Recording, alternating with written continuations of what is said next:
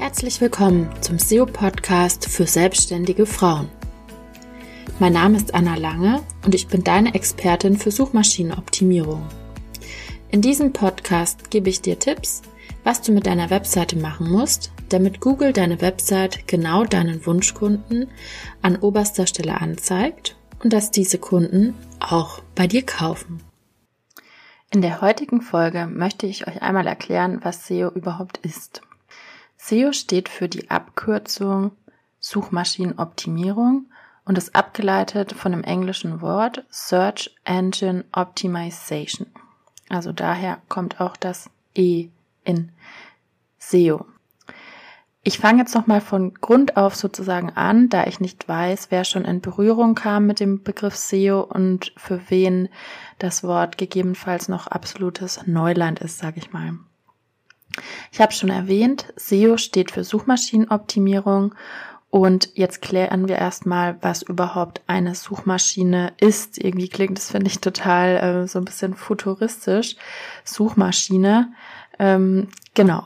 Normalerweise sagen wir meistens nur noch Google dazu. Also Google ist eine Suchmaschine und wir googeln etwas, wir suchen etwas im Internet in einer Suchmaschine. Es gibt auch noch andere Suchmaschinen außer Google, zum Beispiel Ecosia, die sich pro Suche für die Pflanzung von Bäumen im Regenwald engagieren. Und dann gibt es auch noch von Microsoft Bing die Suche, aber der Marktführer ist definitiv Google. Und ich bin mir sicher, der größte Teil von euch, von den Zuhörern, nutzt ähm, wahrscheinlich Google auch sehr häufig. Gut, dann haben wir schon mal das S und das E geklärt, also Search Engine, Suchmaschine. Und jetzt kommen wir zu dem O. Warum müssen wir jetzt überhaupt für die Suchmaschine unsere Webseite optimieren? Ähm, denkst du dir vielleicht, warum muss das alles sein? Und ja, als ganz einfache Antwort, Google kann nicht hell sehen.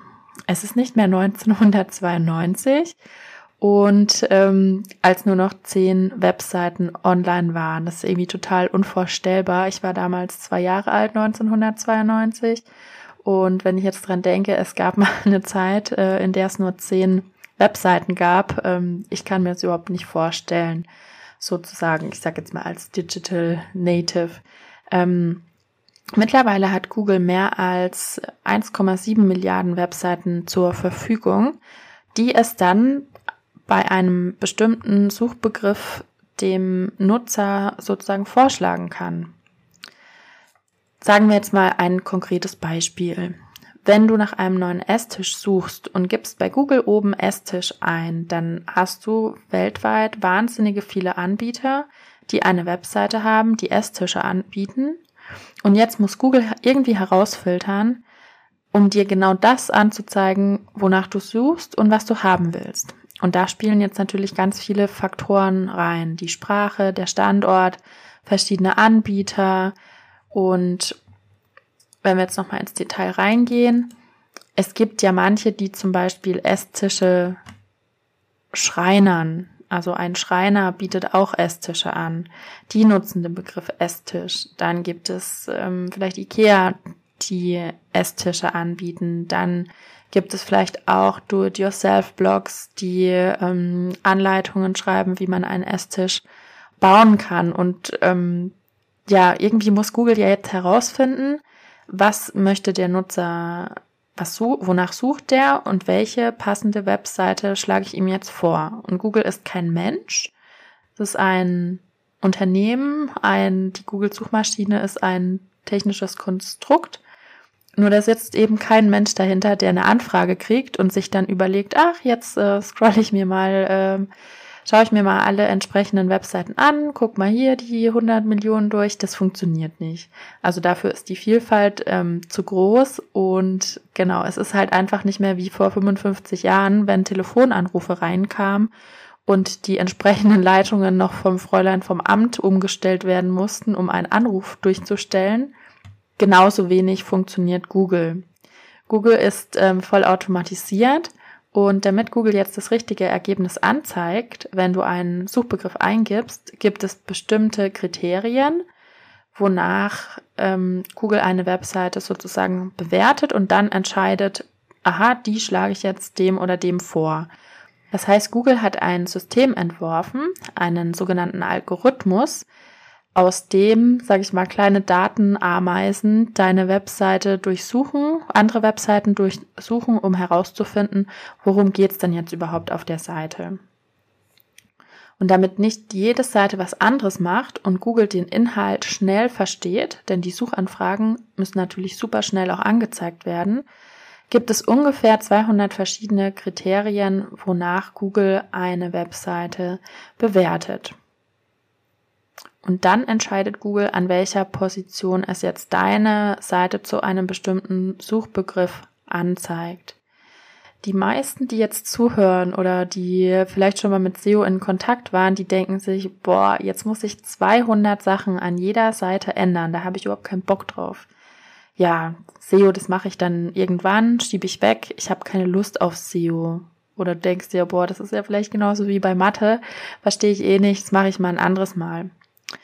Und jetzt kommen wir zum nächsten Punkt, ähm, was super spannend ist, also nicht abschalten was bringt mir denn jetzt die Suchmaschinen überhaupt? Wozu lohnt sich denn der ganze Aufwand? Ähm, ja, und ganz einfach gesagt, du kannst durch die Optimierung deiner Seite kostenlos neue Kunden gewinnen und die Kunden finden dich bei Google.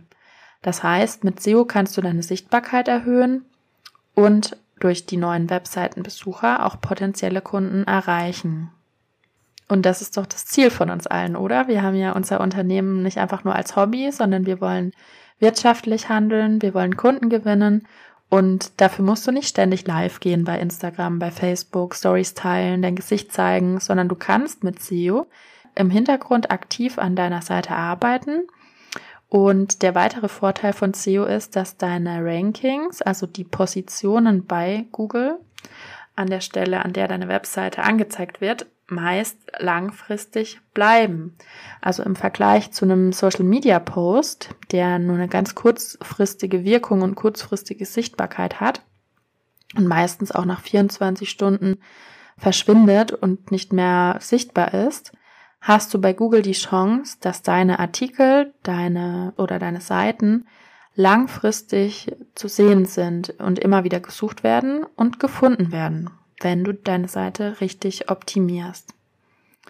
SEO bringt dir also dauerhaft langfristig Kunden und für mich ist es deshalb mein absolutes ähm, vorzugtes Online-Marketing-Tool.